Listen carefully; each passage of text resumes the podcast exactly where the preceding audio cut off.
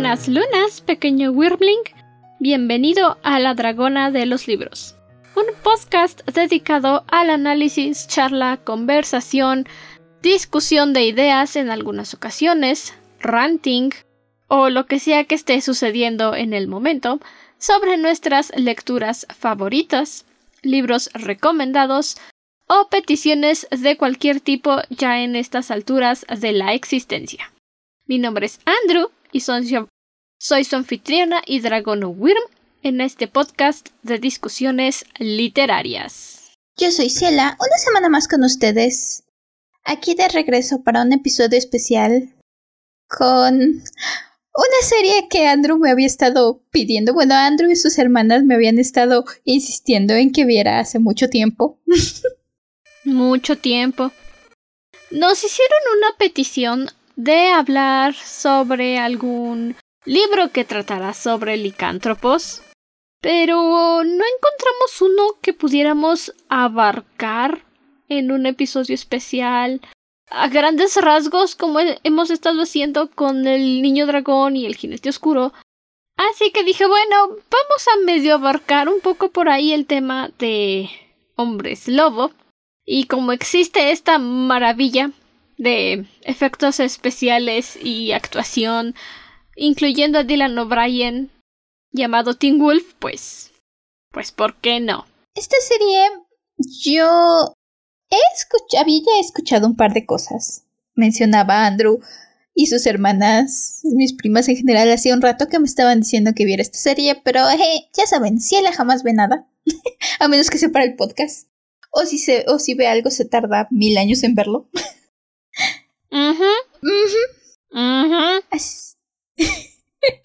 Así... que tenía una vaga idea sobre esta serie. Sabía que hablaba de hombres lobo. Sabía que había un un lobo que era como mayor, que la mayoría eran chavitos de escuela y que había dos amiguitos. Y que alguien en algún momento iba al hospital y se hacía un este, un estudio en el hospital porque aparentemente tenía algo, no sabía yo qué tenía, pero algo tenía. y creo que era todo lo que sabía de esta serie. Sí, básicamente porque cada vez que invitamos a Ciela a venir a la casa es como de vamos a poner Teen Wolf, lo vas a ver, vas a poner atención y no me importa si después no la ves, te estoy obligando a verla ahorita. Entonces sucedía que luego nada más le poníamos los capítulos que más nos gustan a nosotros. Sí, la cosa de ver los capítulos así es que tenía, yo veía las escenas de pelea y veía más o menos, y entonces la verdad es que no tenía ni idea de qué estaba pasando. Así que lo puse en mi lista de lo voy a ver algún día, pero no tiene ni idea de qué tan larga es esa lista de lo voy a ver algún día. Pero, en fin, nos pidieron una serie hombre hombres lobo, bueno, nos pidieron el tema de Hombres Lobo y Andrew me dijo, vas a ver Teen Wolf hasta la temporada 3. Y yo dije, ok, está bien. Y sí. Ya bien, sentando. Sí, porque es complicado. Es complicado buscar un libro de hombres lobo que sea autoconclusivo y que podamos resumir en el podcast en un episodio.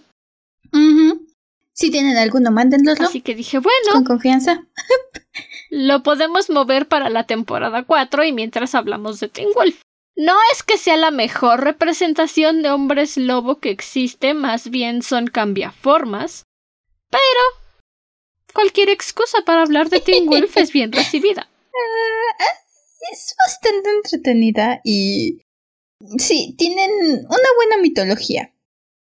Por lo que he estado viendo bueno, por lo que vi en la serie, manejan muy bien su mundo, te lo van construyendo, te lo van ampliando y van progresando todas las criaturas y los mitos y las cosas que te van añadiendo poquito a poquito, que te van construyendo en este mundo.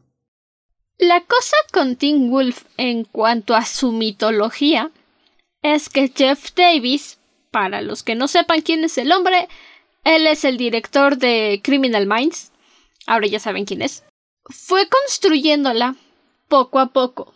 Según he leído por ahí, ya tenía una idea es más o menos burda de cómo quería que fuera Teen Wolf, que era lo que quería abarcar en la historia. Y conforme fueron avanzando las temporadas, fue agregando poco a poco las mitologías que él quería hablar, de las mitologías que él quería exponer, y las iba agregando para que fueran lógicas con lo que él ya había definido que era la mitología de los hombres lobo precisamente en Teen Wolf. Entonces es una mezcolanza de muchas mitologías, muchas culturas, pero se adaptan muy bien las unas a las otras. Efectivamente, comienzas la serie. Tienen una estructura en la temporada.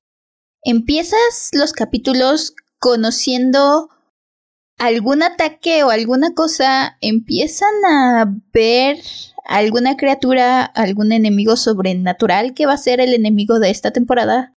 Prosigues la temporada analizando a este enemigo, conociéndolo, y para el final acabas descubriendo todo sobre esta criatura. Y creo que lo manejan bastante bien porque empiezas la primera temporada con los hombres lobo, conociendo lo básico, cuáles son sus poderes, cómo está su estructura. Conocemos con Scott, con nuestro protagonista, todo este mundo de hombres lobo, con Scott y con Styles. Y ya que estás adentro, ya que tienes más o menos el concepto de los lobos, poco a poco te van añadiendo, ah, pero es que los lobos además tienen consejeros. Ah, es que están estas otras criaturas que funcionan así. Y entonces poco a poco vas conociendo todos estos. Y lo más es que conforme avanzas, no se te olvidan, no dices, bueno, ya pasamos página, sino que se van añadiendo y van mejorando el grupo y la dinámica y los mismos conocimientos de los protagonistas. Sí, esa es una de las partes y los aspectos más reconocibles de Teen Wolf. No es de esas series Riverdale que se sacan algo de la cola. Riverdale.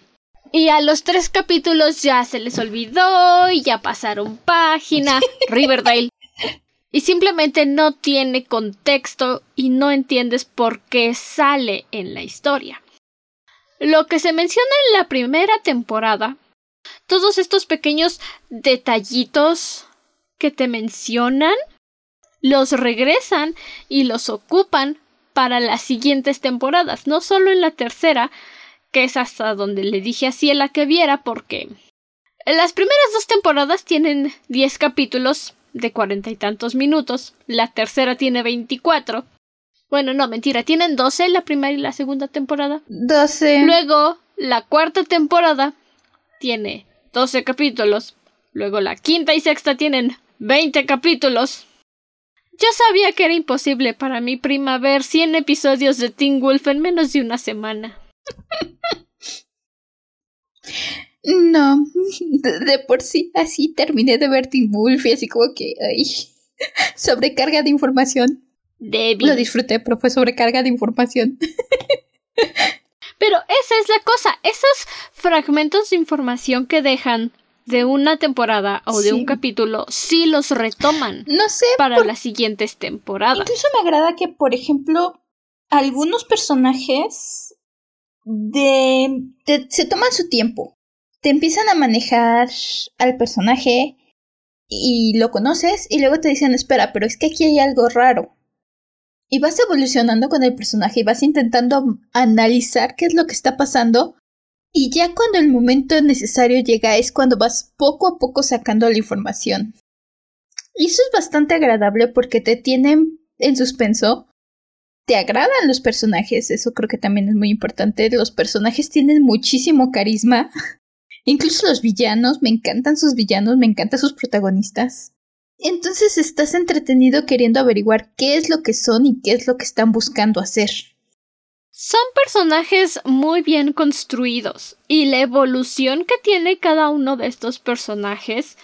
En serio, si ven Wolf o si ya la vieron, no van a reconocer a Scott McCall. Siéntese por favor, usted hace que me pregunte otra vez porque quiero volver a ser un maestro año tras año de la primera temporada con el Scott McCall de la sexta temporada. O sea, es que es que no hay punto de comparación, ni siquiera con el de la tercera temporada, Son dos personas completamente distintas.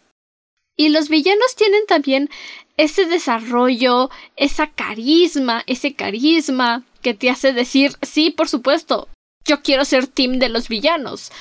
Y hay veces en las que dices, no, bueno, tal vez, tal vez team de los héroes. Y vas, vas brincando.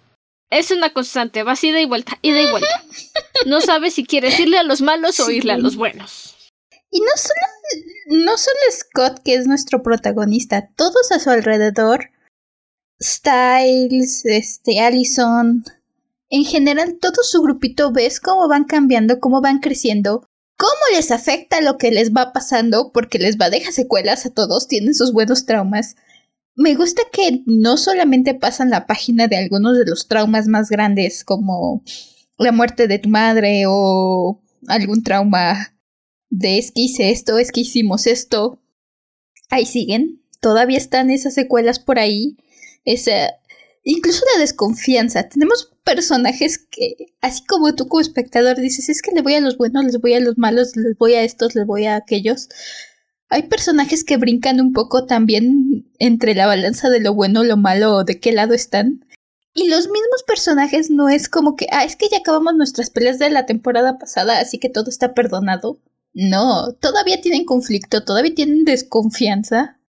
No se les olvida de, oye, no porque ya acabamos la temporada somos super amiguis, hiciste cosas, me, me atacaste personalmente y herediste a mis amigos no voy a confiar de ti de buenas a primeras. Pero al mismo tiempo, si hay un conflicto mucho más grande, si hay un monstruo mayor, dicen, ok, no confío en ti, pero vamos a hacer team para atacar esta cosa gigante que nos va a matar a todos, ¿ok? Ya luego arreglamos las diferencias. Y la cosa es que hay ocasiones en las que ni siquiera arreglan las diferencias como tal. Sigue habiendo resentimiento, sigue habiendo conflicto, y no están forzándote el es que hay que ser todos amigos, hay que llevarnos bien, porque nosotros somos los que estamos protegiendo el pueblo. No. Es el caso muy particular de Allison y Derek. Derek es uno de los personajes más queridos de la serie. Hubieran visto el pancho, drama y coraje que se hizo cuando Jeff Davis dijo que no iba a regresar para la sexta temporada. Fue violento. Fue muy violento. Y ellos dos no se llevan bien. Definitivamente hay coraje entre ellos, hay resentimiento, ya no hay odio, pero sigue habiendo un desagrado mutuo y no hay ni uno solo de los personajes que esté insistiendo con es que deberían de ser amiguitos, deberían de llevarse bien, todos somos familia. Nadie. Nos dejan tener nuestros resentimientos, les dejan a los personajes tener sus resentimientos unos por otros, porque ciertamente hay cosas muy grandes detrás en muchos de los resentimientos que hay. Hay manos que no están limpias, hay muertes de personas allegadas, de amigos. Entonces, sí, no es algo que simplemente vas a decir, es que es que mataste a un miembro de mi manada, mataste a mi familia o tu familia mató a mi familia, pero como ahora todos protegemos el pueblo, se me va a olvidar que eso pasó. No, está ahí, sigue ahí ese gusanito y esa duda de es que no hiciste algo malo y no puedo simplemente decir que somos mejores amigos ahora. Esa es una de las cosas que más agradezco yo de Teen Wolf. No se puede. no me están forzando un vamos a ser felices como familia ahora que ya se acabó yara yara yara yara. No. Respetan los sentimientos de cada personaje, respetan sus ideales y no los están obligando a hacerse amiguitos. Solo por el hecho de que todos están irónicamente del mismo lado. Asenten las comillas, porque no todos están del mismo lado siempre.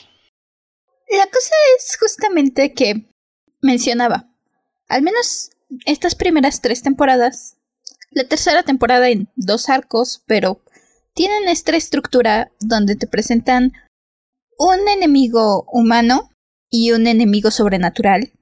Vas conociéndolos durante la temporada, vas avanzando y llega un punto en el que cuando los descubres ya sabes quién es el enemigo Y tiende a pasar que en algún momento nuestro enemigo humano nos ofrece ayuda con el enemigo sobrenatural o al revés, el enemigo sobrenatural nos ofrece ayuda contra el enemigo humano. Y nuestros protagonistas constantemente tienen que decidir decir, es que esta persona intentó matarme, amenazó a mi familia, este, mató a alguien a quien quiero, pero hay muchas vidas en riesgo y entonces me choca y me enoja, pero voy a tener que aliarme con ellos. Y ok, hacemos nuestro pacto momentáneo, atacamos al enemigo y cuando eso acabe, quién sabe dónde van a estar las alianzas. En algunos casos ni siquiera llegamos a eso, es literalmente Styles, el otro consentido de la serie, por quien también se hizo un drama impresionante cuando dijeron que no iba a estar para las últimas temporadas, que dice, oye, mi sentido arácnido dice que este fulano de acá es el malo. Y entonces ahí va Scott con su media neurona funcional. No, no creo que sea esa persona. Debe de ser esta otra persona que tiene cero motivos para ser el villano. Styles. What the fuck? Y al final de la temporada, ¿quién creen que tuvo la razón? Styles. La verdad es. Sí. sí. Me gusta la relación, la amistad que tienen Scott y Styles, pero. Pero seamos honestos, Styles es el. Entre Styles y Lydia son los que tienen las neuronas del grupo. Sin Styles y Lydia ya todos hubieran muerto desde la primera temporada o hubieran matado a alguien desde la primera temporada. Son los que generalmente si Styles dice algo sabes que Styles tiene la razón aunque se tarden en creerle. Yo no sé por qué, si él siempre tiene la razón. No lo sé. Porque si no, la temporada se acabaría muy rápido. Igual Lidia. sí, si todo el mundo hiciera caso de Styles, entonces nos duraría dos capítulos por conflicto. También hay que hacer un hincapié en esto. Es una serie con muchos, muchos hombres desnudos porque obviamente va dirigida para un género heterosexual halo. Y hay muchas ocasiones en las que simplemente uno dice, pero ¿para qué? O sea, ¿cuál es la necesidad? Por supuesto, hay muchas ships en esta serie. Hay ships gays y hay ships hetero. ¿Saben quién es el único personaje que no tiene una ship gay? Scott McCall. Ni una, ni una sola. Es tan hetero, pero tan hetero, FIFA, que nadie lo puede shipear con algún otro personaje masculino. Nadie.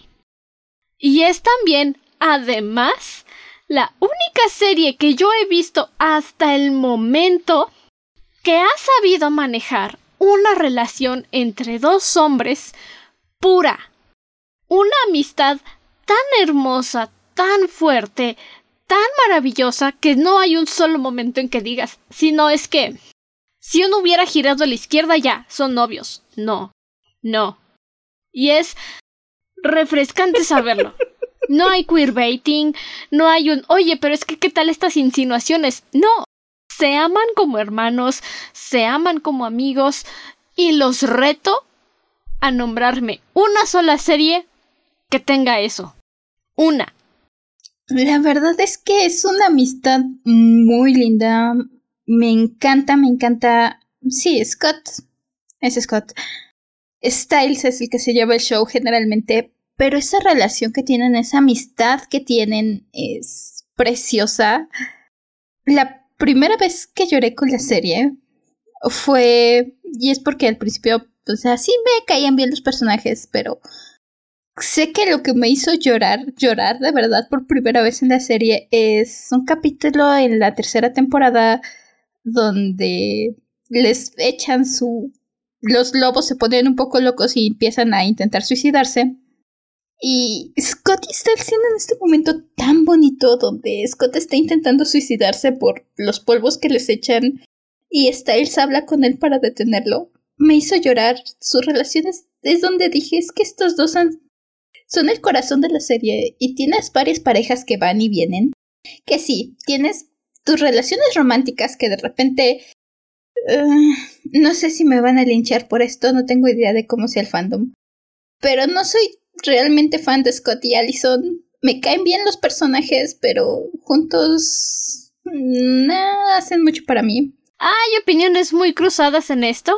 Hay quienes definitivamente Scalison es la pareja ideal de Scott. Pobrecito sujeto, la verdad, me siento muy mal por el personaje. Seis temporadas y nada más anda cambiando de chica todo el rato, pobrecito. Y hay quienes les gusta Scott y Kira. Yo personalmente no soy fan de Kira. Kira de la temporada 3, al menos hasta el capítulo 15, me caía bien. Del 15 al 24 yo dije, Ugh. Eh". O sea, no me cayó muy bien mucho tiempo.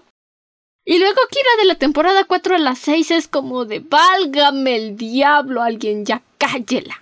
Pero si ella no sabe de qué hablo, no vio hasta allá, a menos que la obligue a ver la otra mitad de la serie para otro episodio, no lo vas a ver.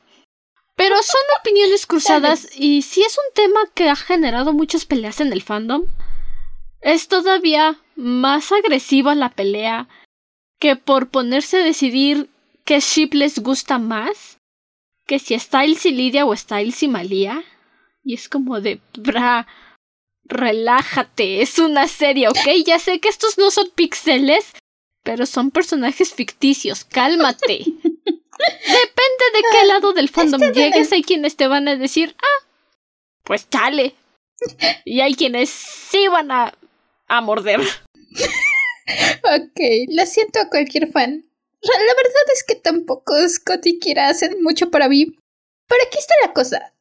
Um, sí, las, lo que me agrada es que aun cuando sí está la relación amorosa tanto con Allison como con Kira, sí tiene sus momentos, sobre todo en la primera temporada, y creo que eso es lo que me hace cortarme un poquito con Scott y Allison, que hay varios momentos donde las cosas están tensas y tienes a Style corriendo por todos lados intentando resolver el problema sobrenatural y Scott está teniendo un momento romántico con Allison o está teniendo un momento incómodo con la familia de Allison. Entonces, creo que eso es lo que me cortaba un poquito con su relación y ya se me quedó en las siguientes temporadas.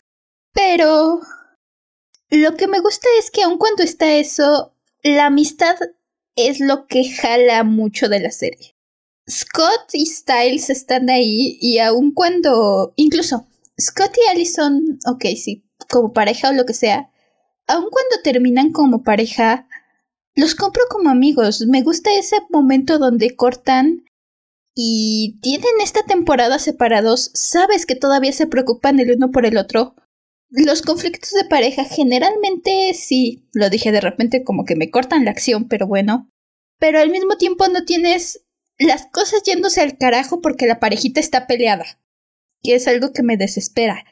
Que la parejita no hace lo que tiene que hacer no está donde tiene que estar porque están peleados y ahí es que cómo voy a estar con aquel que porque estamos en un momento difícil en la relación.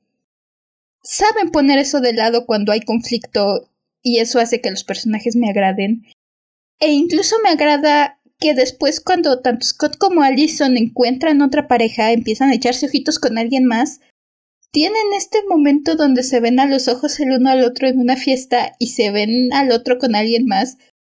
Y así como que dicen, sí, sí, está bien, está bien, lo acepto, te mereces ser feliz.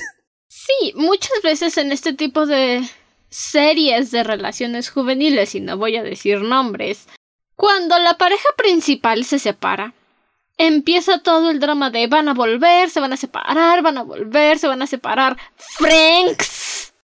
Y termina volviéndose muy molesto a la larga porque sabes que juntos son tóxicos y separados todavía peor y no les das la oportunidad de separarse y crecer como individuos. ¡Franks!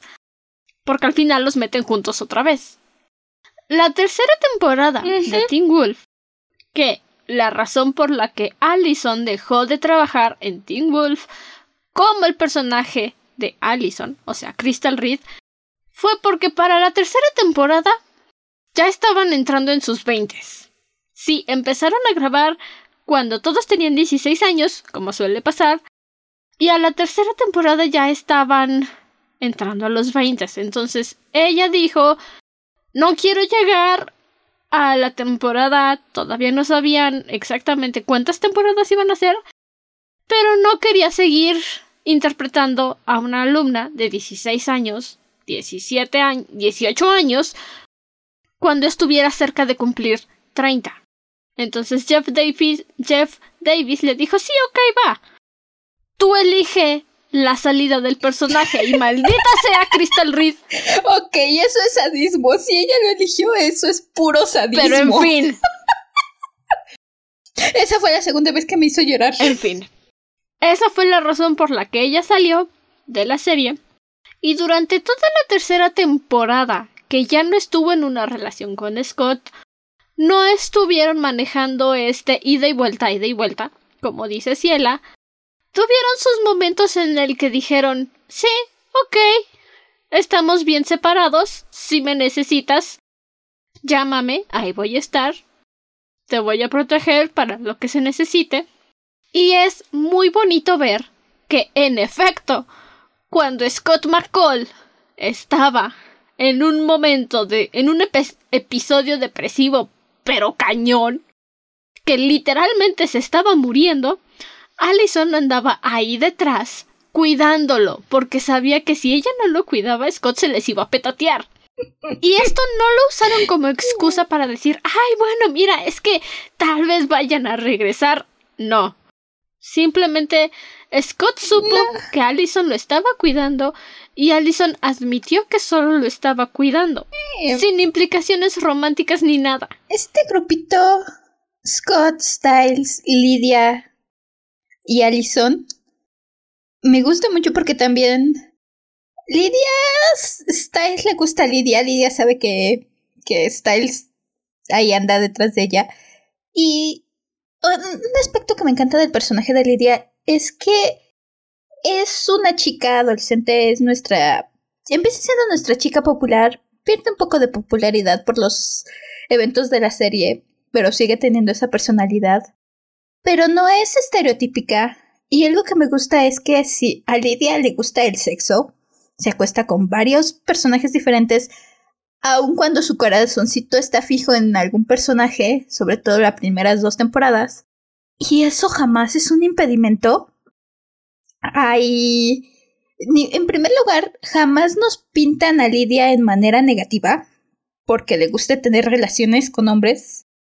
Jamás, en ningún momento nos, no le quitan credibilidad o nos dicen que es una puta.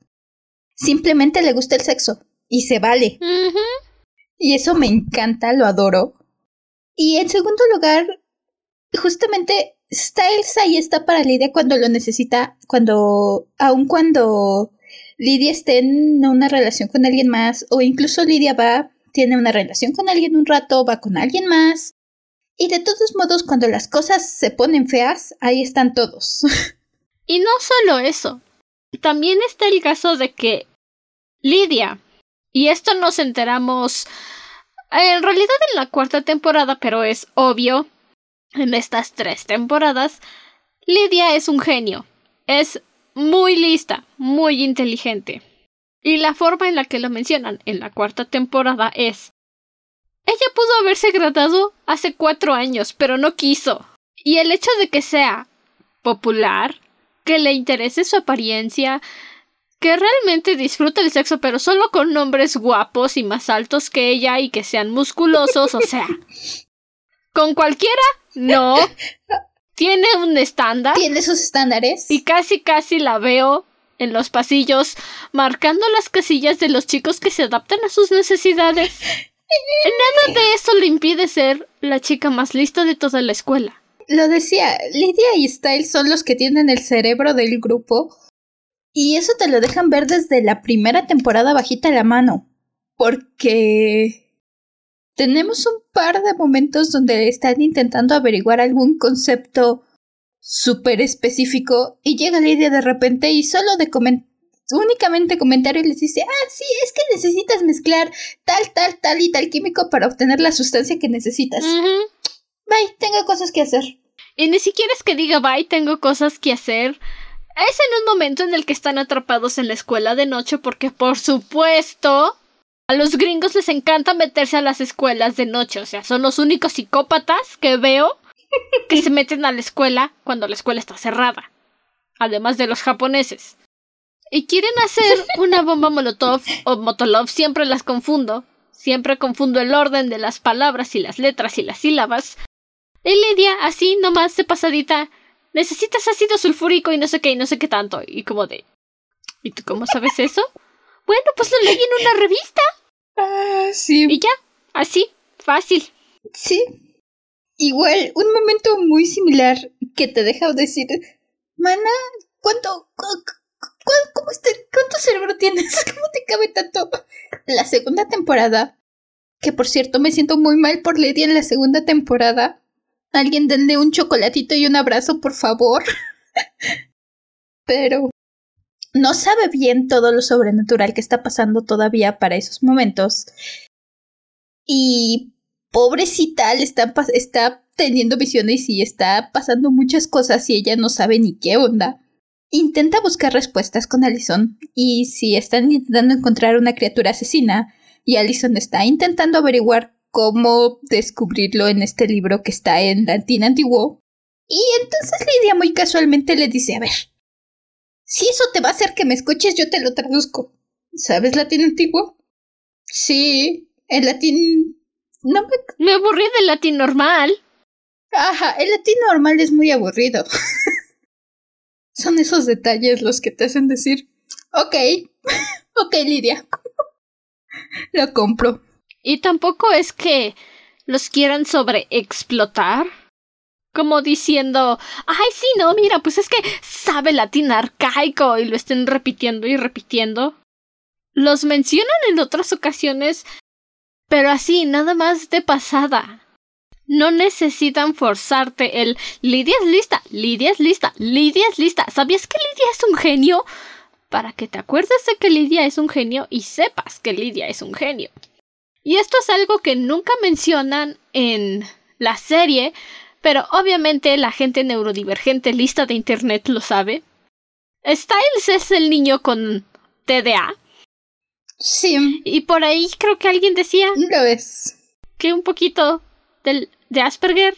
No sé, no me acuerdo muy bien del otro que dijeron, pero definitivamente es el niño con TDA. Y es otra de las partes que la gente no necesita que les estén diciendo, oye, ¿sabías que Styles tiene TDA sin diagnosticar? No, me doy cuenta. Lo puedo ver, tengo dos ojos. y que ayudan a que mucha gente que tiene TDA sin diagnosticar, especialmente en México, donde el TDA se considera como ser un niño malcriado que no pone atención y solo es respondón, ayuda mucho. Sí, puedo, puedo verlo. Puedo verlo en Styles. Son estas ventajas, estos rasgos que tienen.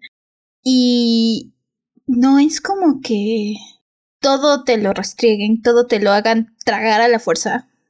Y tampoco es como que lo olviden, como que lo mencionan una vez y ya jamás se volvió a mencionar el asunto. Puedes verlo en la simplemente está ahí, son características intrínsecas de los personajes. Igual los personajes por ahí que tienen traumas familiares te los sacan cuando es necesario para la trama. No te los restriegan a cada rato, pero tampoco te dejan olvidarlo fácilmente. Saben manejar todos estos detalles de personaje, todos estos aspectos. Muy bien. Sigo insistiendo en eso. Lo manejan tan bien que ni siquiera te das cuenta de que están repitiendo la información sin ser explícitos. Especialmente cuando se trata de, de mezclarte todas estas criaturas sobrenaturales que no solo se centran en criaturas europeas, porque, seamos honestos, el hombre lobo nunca iba a venir de Gringolandia. Jamás. Jamás. Ellos tienen Wendigos. Y fuck that shit is scary. Sí. Pero todos estos personajes que tenemos son agradables. Son llevaderos, a excepción de la hermana fea de Derek que todos odiamos. Y en esto no acepto quejas ni críticas. Todos odiamos a Cora. Honestamente me da igual. me dejó mucha impresión. Ni positiva ni negativa. Yo la odio. No sé si me va a dar más motivos para odiarla después, pero de momento no me dejó mucha impresión. Los, incluso nuestros personajes extra. Ya hablamos de nuestros cuatro principales, pero los papás, por ejemplo, los, los papás son personajes recurrentes. Estas tres temporadas tenemos a la mamá de Scott, al papá de Styles y al papá de Allison. Me encantan los tres. Se ve la preocupación por sus hijos con el papá de Styles y la mamá de Scott. ¿Tienes este conflicto en la primera temporada, la segunda?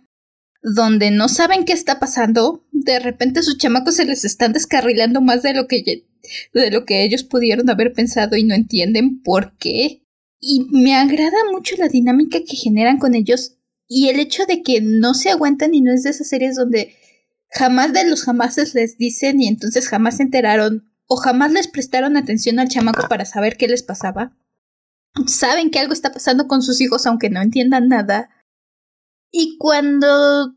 Y los mismos chicos llega un momento en donde dicen es que no puedo dejarlo, sobre todo el papá de Styles, no puedo dejarlo en la oscuridad porque es el sheriff y nos conviene que sepa que aquí hay cosas extrañas y sobrenaturales que están matando gente y a veces tenemos que meternos a robar evidencia. ¿Por qué no decirle al papá de Styles? Y me gusta que llegue el momento en donde dicen, sí, vamos a contarle todo.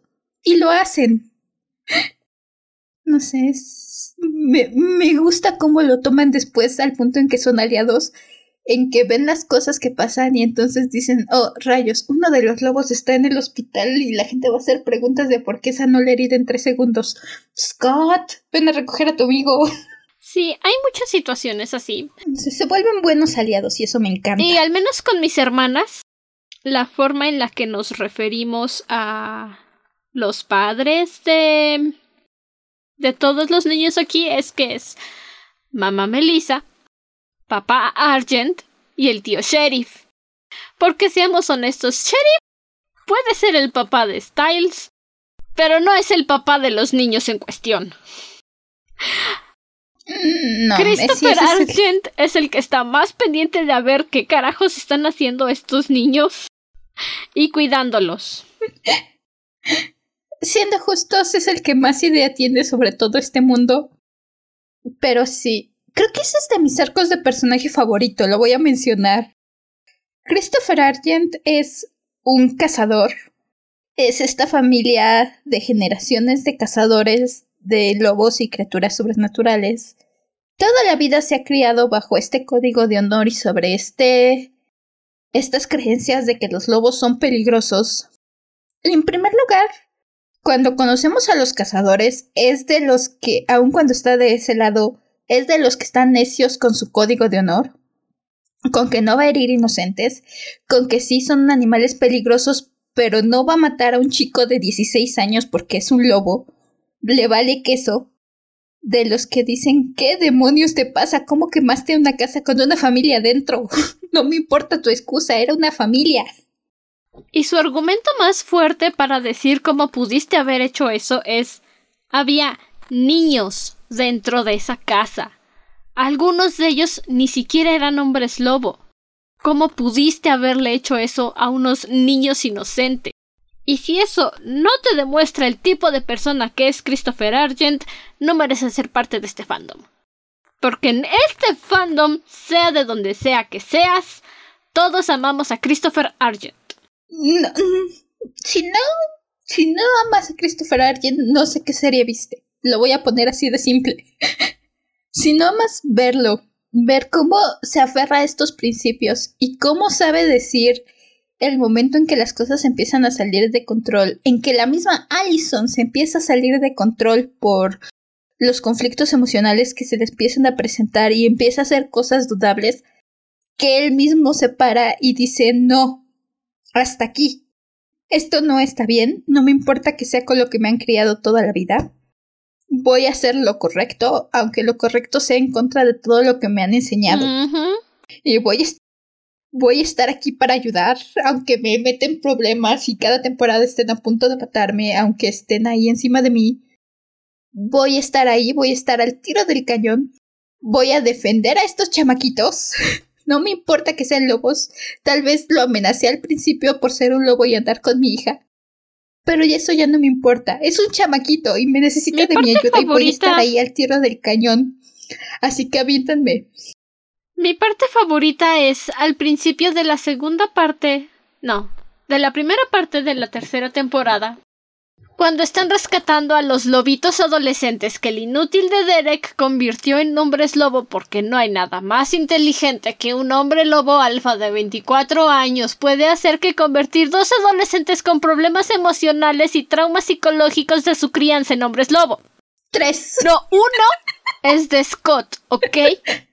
Uno es de Scott. Isaac es un niño bueno. Isaac fue a refugiarse en Scott. Los otros dos son casos perdidos. Pero, caso aquí es ah, que los secuestraron, los encerraron en una bodega de un banco que está hecho con una piedra que no permite el paso de luz de luna.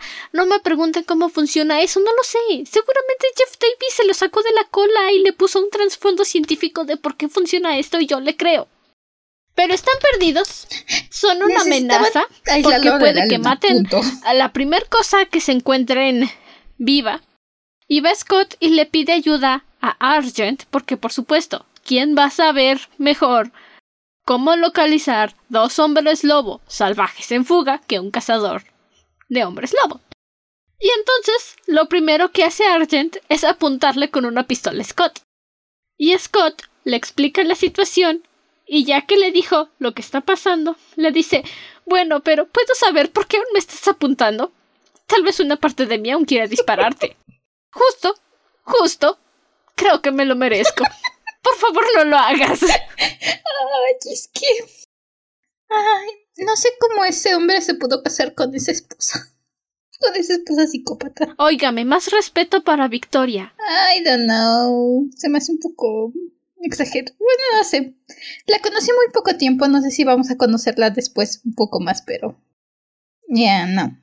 Sí, Christopher Argent está ahí, al tiro. Me gusta que intenta. Llega un momento en el que le dice a Allison, no, ¿sabes qué? Este sí regresamos al pueblo, pero la, la condición es que nos vamos a alejar de todo, no nos vamos a meter en las cosas sobrenaturales, vas a ser una niña normal y tener una vida normal. Y cuando las cosas empiezan a ir al traste, él se mete. Y cuando ve que Allison se metió, sí tiene sus tres segundos de decir, ah, porque me sorprende. Ok, ok, ok, vamos a hacerlo. Ya estamos aquí metidos, ¿qué más da? No puedo... No me puedo quedar con mi conciencia tranquila sabiendo que la gente está muriendo, sabiendo que los inocentes o que los niños pueden salir heridos. Esa dinámica entre todo... Esa dinámica entre los papás me encanta. Se pone mejor cuando Melissa ya sabe lo que está pasando con los hombres lobo, ya sabe las cosas y empieza a hacer estos movimientos de, ok, bueno, mira, tenemos esta situación médica de la que yo tengo que encargarme, pero obviamente tenemos un hombre lobo aquí que ya está sanando, así que a ver qué haces. A ver cómo las resuelves tú, porque yo todavía soy nueva en esto y no me voy a andar metiendo en tus problemas. También Melissa se entera en la segunda temporada. Me gusta mucho. Tienen esta. Ya saben, momentos de tensión. Tienen el gran conflicto con el villano de la temporada. El villano de la temporada le dispara a Scott enfrente de Melissa. Y obviamente Melissa se paniquea porque le acaban de disparar a su hijo. Por lo que ella sabe su hijo se está muriendo cuando todos nosotros como espectadores y los enemigos y la mitad de la gente sabe que no le va a pasar nada a Scott, es una balita. Ya le han disparado como tres veces a esas alturas de la historia. Pero Melissa no sabe eso. Y cuando... Cuando él descubre a Scott porque se da la pelea, lo ve transformado, primero tiene miedo. No es que le diga de cosas ni nada, solo toma su espacio y se aleja un poco de él porque sí, qué demonios, su hijo se acaba de transformar en un lobo. Pasa a me están amenazando a mí y a mi familia. Scott, haz lo que quieren, por favor, nos están amenazando. Y eso le dura muy poquito porque cuando empieza a ver a la gente en riesgo, inmediatamente le dice Scott, no, te entiendo hijo, haz lo que se tenga que hacer. Y después de eso, está lista y dispuesta al tiro del cañón a salvar hombres lobo y a, sacarlos de la sala de espera del hospital porque porque necesita ocultar que son lobos. Melissa es esa fuerza interna dentro del hospital que siempre había hecho falta para mantener lo sobrenatural oculto. Ese es, ¿Sabes qué? Creo que es eso con los papás. Son tres muy buenos frentes. Son tres frentes muy buenos. Tienes a Melissa como frente en el hospital. Al papá de Styles como frente con la policía. Aun cuando en la tercera temporada llega el papá de Scott a meter la pata y a estar ahí de estorboso. Ay, sí. Definitivamente no queremos a ese señor. Ay, no sé nada de, bueno, de ese señor con lo que salió en la tercera temporada. Dije, cuate, estorbas aquí, búscale. No, a ese señor no lo queremos. Y Arg es como la guía adulta para de estos niños sobrenaturales. Porque si, seamos honestos, Derek. Me cae muy bien Derek. Me echo un buen taco de ojo con Derek. Pero no es el más listo, ni particularmente el mejor alfa o el mejor guía o, o la mejor figura adulta en este grupo en general. Creo que la mitad de las cosas que hace Derek hace más tonterías que Scott. Como dijo Andrew, Derek es el de la brillante idea de decir voy a convertir adolescentes para mi adolescentes sin autoestima y con adolescentes sin autoestima y con problemas familiares y problemas personales en lobos porque sí, eso suena una muy buena idea. Porque suena un gran plan. ¿Quién no querría tomar el mismo plan que yo? Literalmente nadie, Derek. nadie. Eh, y me encanta que lo hacen notar porque dos personajes diferentes le dicen a Derek, cuate, eres un pésimo alfa. Se lo dice Dalton, el jefe de Scott, que es nuestro otro adulto en esta historia. Deaton. Deaton. ¿Cuál? Dayton. Estaba pensando yo Dalton. Dalton. Dayton. ¿Quién es Dalton? He visto esta serie 77 veces. ¿Quién Dayton. es Dalton? Me, Deaton. Deaton. Dayton. Deaton. Deaton. Deaton se lo dice. Le da una buena regañada y le dices que tú eres un horrible alfa. Y cuando su tío regresa, que es este es antagonista en la primera temporada, es aliado dudoso en la segunda y la tercera y no me extrañaría que volviera a ser antagonista en alguna otra temporada más adelante. La verdad es que creo que se tardó. Es que está cansado. Mira, morir y regresar de los muertos no es tarea fácil, ¿sabes? Y luego aparte lo pusieron a pelear con un reptiliano muy extraño que tiene una baba anestésica, o sea. El abuelo está cansado. eh, se entiende. Sí, no, no me extrañaría si volvemos a tenerlo de antagonista en las siguientes temporadas.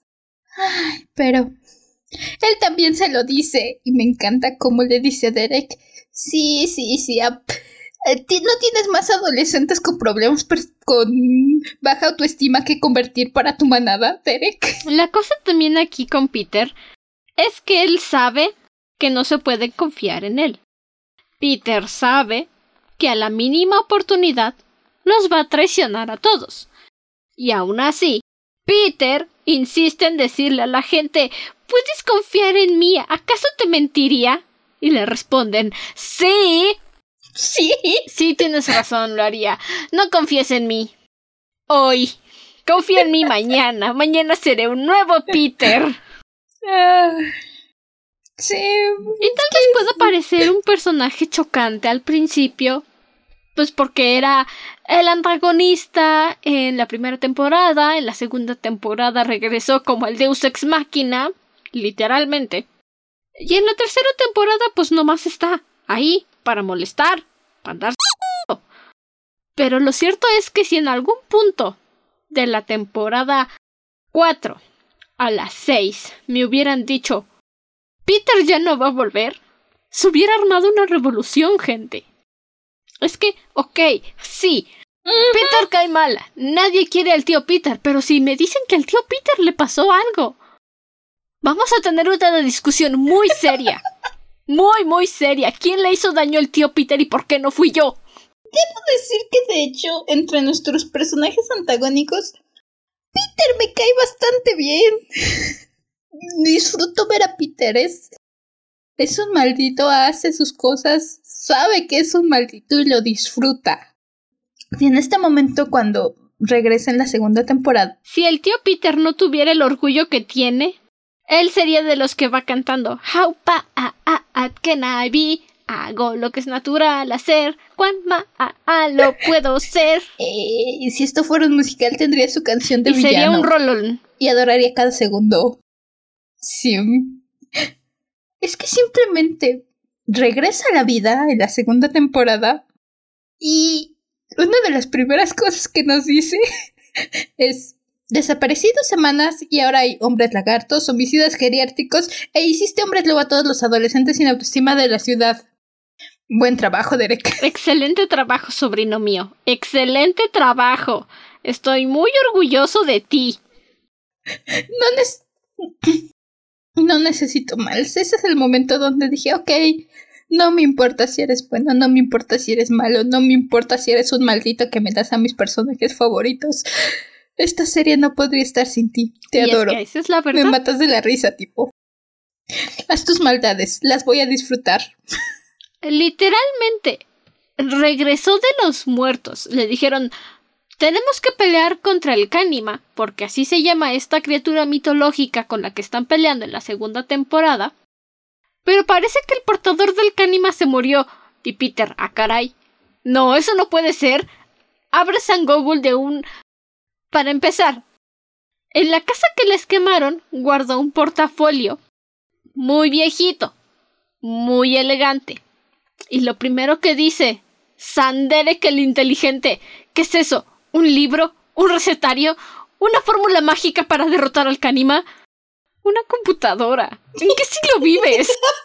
Ella le preguntan a Google, Google, ¿qué pasa cuando el Kanima está apareciendo que se muere pero está cubierto en baba?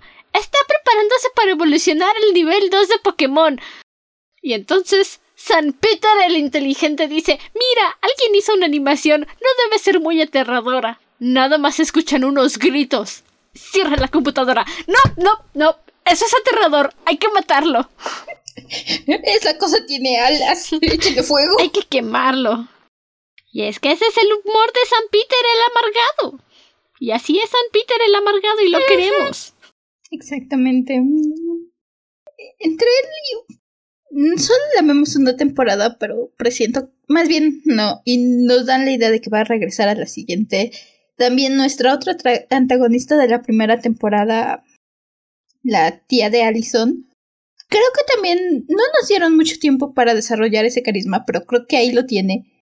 Y sí, la quiero volver a ver de villana, porque creo que eso va a ser bastante entretenido. Sí, seguro.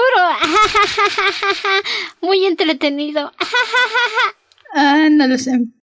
Es que los villanos, en general, creo que... Bueno, el- la segunda temporada, los villanos de la segunda temporada creo que son los más débiles en general.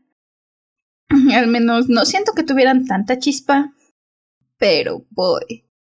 Si se redimen con la con el 3B, con la segunda parte de la tercera temporada, que por cierto también villana, hablando de villanos, mis respetos para todo ese arco. Es que no todos pueden ser Ducalion o Void Styles, o sea, Mm, hay límites de grandeza. Pero bueno, si tú crees que Void Styles fue un gran villano, vas a tener que meterle nitro y ver al de la quinta temporada, porque boy, oh boy.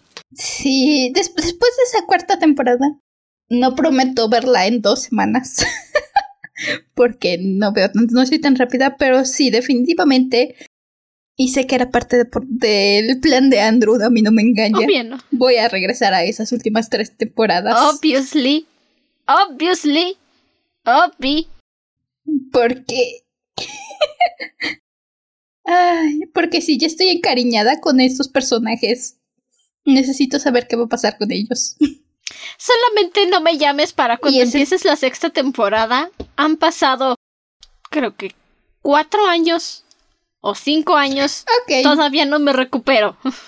Mm, ya veré, depende de cuántos traumas me generes. no, pero... Mis respetos para el actor de Styles. Um, creo que se llama Dylan O'Brien. Dylan O'Brien, pues es que. O sea. Actorazo. El. Esta el segunda mitad de la tercera temporada tenemos este conflicto con este espíritu oscuro dentro de Styles que está matando gente y los cambios, los cambios de Styles a el espíritu. Puedes solamente con la mirada, la forma en que cambia de uno a otro, la forma en que se burla fingiendo ser Styles para revelarte que sigue siendo el otro. Mis respetos. Es que, es que es Dylan O'Brien. Tal vez esta sea la primera vez que tú lo ves, pero es que es Dylan O'Brien, o sea. No es un actorcito de soapies como Joey Triviani. Dylan O'Brien, o sea. Actorazo. Sé que tiene su buen. su buena filmografía. Creo que en sí antes de Teen Wolf no había yo visto mucho de eso.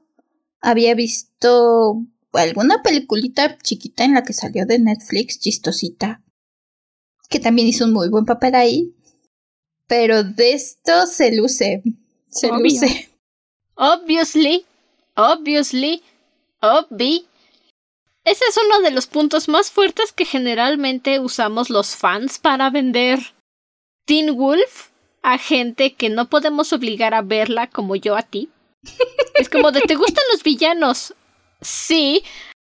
Necesitas conocer a Void Styles. Y ese quien es. ¡Uf! Villano, mira. Vas a tener que echarte tres temporadas para llegar a él, pero te prometo que valen la pena. Es que sí, lo vale. Entre y entre el conflicto de saber qué es Styles y mencionamos Styles es de los personajes más carismáticos de la serie te atrapa me encanta Styles Styles Lydia eh, Isaac se la pasaron las tres temporadas arrancándose el, el lugar de mi personaje favorito no sé por qué tienes que elegir digo Puedes tenerlos a todos. Sí. Así como Styles. Sí, porque los tres, los tres me encantan. Y entonces tienes este cariño por el personaje. Es el, y lo dije, es el que tiene, es el que tiene el cerebro del grupo junto con Lidia. Es el que siempre acaba resolviéndolo todo. Y es tan doloroso verlo pasar por eso, pero al mismo tiempo si eres fan de Langs dices dame más, necesito más. Si eres fan del angst, sabes que esto es justo y necesario. Y no importa qué tanto dolor te den o qué tanto te hagan sufrir, pides por más, porque así somos los fans del angst, masoquistas. Nos gusta el dolor. No hay nada de malo en eso. Mm, es la mezcla entre el angst y lo mucho, lo mucho que disfruta siendo el villano este personaje. Me encanta. Pero bueno, ya para terminar este episodio, pensando en una actividad para hacer al último momento. ¿Cuál fue tu capítulo favorito? Motel California. Sí, cualquier otra respuesta te iba a decir que no, estás equivocada. el, la angustia, la exploración de los miedos de los personajes, el ambiente de película de terror, soy fan de las películas de terror, el ambiente de película de terror, las dudas, el monólogo del final que me hizo llorar. Motel California, no, no hay, no hay discusión ni no hay otra posible respuesta. no, cualquier otra respuesta te iba a decir, no, estás mal. Así como, como bromeamos mi hermanita y yo, cuando queremos decir que nunca o realmente no entiendes algo. Tú no entendiste Hill House, Steven. Jamás lo hiciste, nunca entendiste Hill House. Así te iba a decir. Pareciera que, que es una pregunta abierta, pero no es una sola respuesta y es esa, Motel California. Solo hay una respuesta correcta. pero bueno, ajá. Vean Teen Wolf. Tal vez no en dos semanas, como obligué a mi prima a hacer por el bien del podcast. Pero vean Teen Wolf, los efectos son lo mejor. Joya. Fantástico. Vamos a ignorar el hecho de que Jeff Davis de verdad pensó que era una buena idea hacer que corrieran como perros en la segunda temporada y pretender que eso jamás pasó. Pero de ahí en fuera, joya. Animación. CGI de Marvel, ¿quién? Efectos especiales de Teen Wolf. Joya. Grandes personajes, grandes historias. Ujú, ujú. Un muy buen rato. 100% recomendado. Y así se la pueden recomendar a alguien más y ya tienen con quién platicar. Todos salen ganando. ¿Con quién traumarse? Pero, en fin, Oh, sí. eso es todo de nuestra parte por esta semana. Lamento que no hayamos podido abarcar un libro como nos pidieron. Es complicado encontrar uno que sea de uno solo. Y en su momento pensé, bueno, tal vez la canción del lobo, pero es que ese es Omegaverse. Son cosas distintas. Si tienen alguna recomendación, si ustedes saben uno que se ajuste a los criterios, que sea autoconclusivo sobre lobos, con confianza díganos. Ya saben, esta temporada ustedes eligen los especiales. Y sí, nos encantaría seguir hablando Sí, claro, de, o sea, de sus recomendaciones. ya vieron lo que pasó con Dead End, ya vieron lo que pasó con The Owl House, ya vieron lo que pasó con Teen Wolf, aunque no fue una petición como tal, pero fue un obligado de mi parte. Aquí pura gente con buenos gustos, honestamente. Oh, sí. Sí, sí, sí, sí, sí. Mándenos esas peticiones. Nos pueden enviar su mensaje así, normalito. Oigan, pueden hablar de esto por nuestra página de Instagram, arroba dragona-de libros pod. Ahí recibimos literalmente cualquier tipo de peticiones o comentarios que quieran hacer sobre el podcast. No hay límites. Y también, si gustan, nos pueden apoyar desde nuestro Patreon. Hasta entonces, permanece cómodo y seguro dentro de tu cueva. Nosotros nos volveremos a reunir en el siguiente episodio. Hasta la próxima luna. Bye. Si salen por la noche, cuidado con los lobos. A menos que quieran ser uno, claro. Se vale. Si sientes que algo te muerde cuando sales a pasear a tu perro, yo que tú, me embarro un poco de acónito en eso, no más por si las dudas. Ay, solo, solo elige bien a los miembros de tu manada. No te vayas por los adolescentes con problemas, aunque sean blanco fácil. Por fin. Bye. Bye bye.